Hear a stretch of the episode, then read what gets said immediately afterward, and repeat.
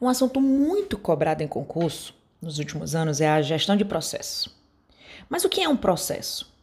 Um processo é um conjunto ou sequência de atividades interligadas com começo, meio e fim. Por meio de processos, a organização recebe recursos do ambiente, trabalho humano, materiais, energia e equipamentos e os transforma em produtos, informações e serviços que são devolvidos ao ambiente.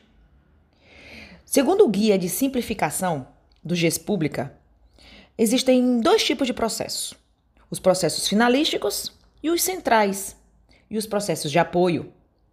O processo finalístico são aqueles em função dos quais a organização existe. Os processos finalísticos são produzidos para o cliente externo, que reconhece a organização em função deles. Os processos de apoio que também podem ser chamados de secundários, ou de suporte, ou processos meio, são aqueles que criam as condições necessárias para que os processos finalísticos sejam realizados. Por exemplo, processos de limpeza do prédio, processos de aquisição de computadores, processos de gestão de pessoas, recursos humanos e etc.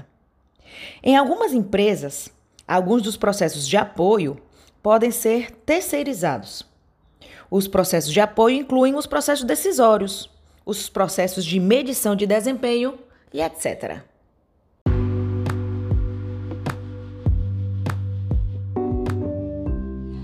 Na identificação e interpretação dos processos, é necessário estabelecer uma hierarquia. Harrington sugere uma classificação de acordo com o grau de abrangência na organização. A hierarquia de processos é a forma de organizar os processos de acordo com a sua complexidade e seu nível de abrangência.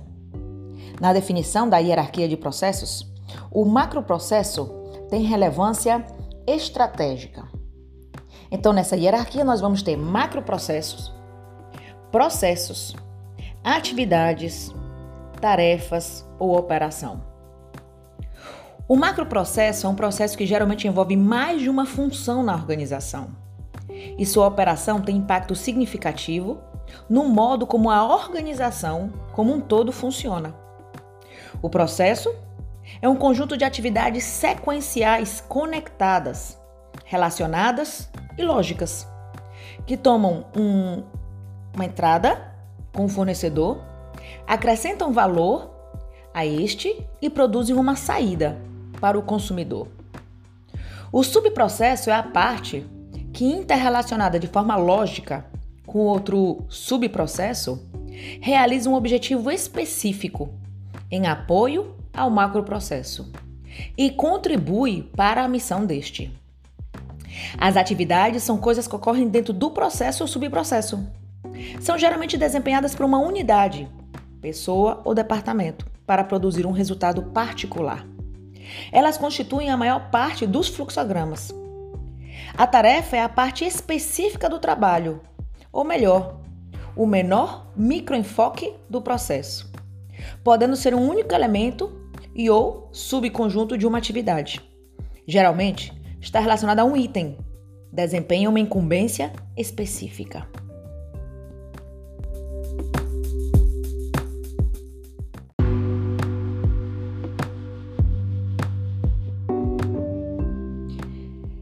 Existe uma diferença conceitual entre gestão de processos e gestão por processos. A gestão de processos trata-se da maneira com que o processo existente é gerenciado. Já a gestão por processos refere-se à organização em que toda a gestão é estruturada em função dos processos. Ou seja, a gestão por processo é mais abrangente, é uma filosofia de gestão. Então, se uma empresa administra as suas atividades utilizando a gestão por processos, essa é a filosofia que ela adota. Agora, se a empresa vai gerenciar o processo de recrutamento, por exemplo, então a gente vai ter uma gestão de processo.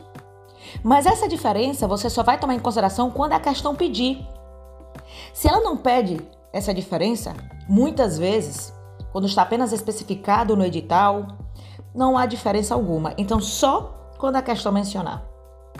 A gestão por processos consiste em administrar as funções permanentes como elos de uma corrente e não como departamentos isolados uns dos outros. O resultado é uma cadeia horizontal de processos, em lugar da estrutura vertical da cadeia de comando.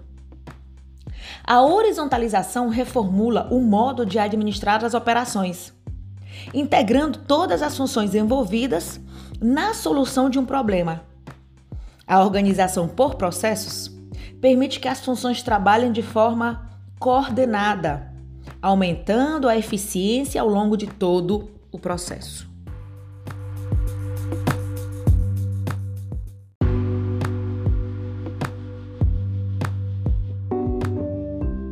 Quais são os benefícios da gestão por processo? É possível identificar e eliminar o retrabalho. Aquele trabalho que não é necessário porque já foi feito anteriormente. Eliminação também das etapas desnecessárias, padronização dos produtos, redução de custos e tempo empregado em determinadas tarefas.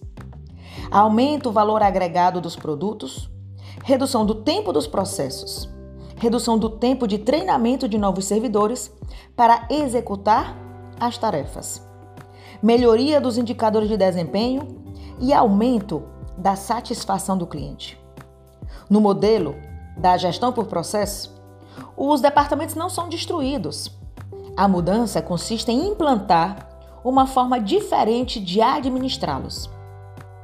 A cadeia clássica de comando é complementada por equipes formadas com pessoas de diferentes departamentos.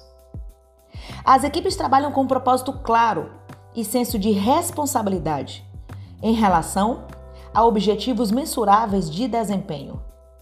A equipe ou uma pessoa dela torna-se dona de um processo.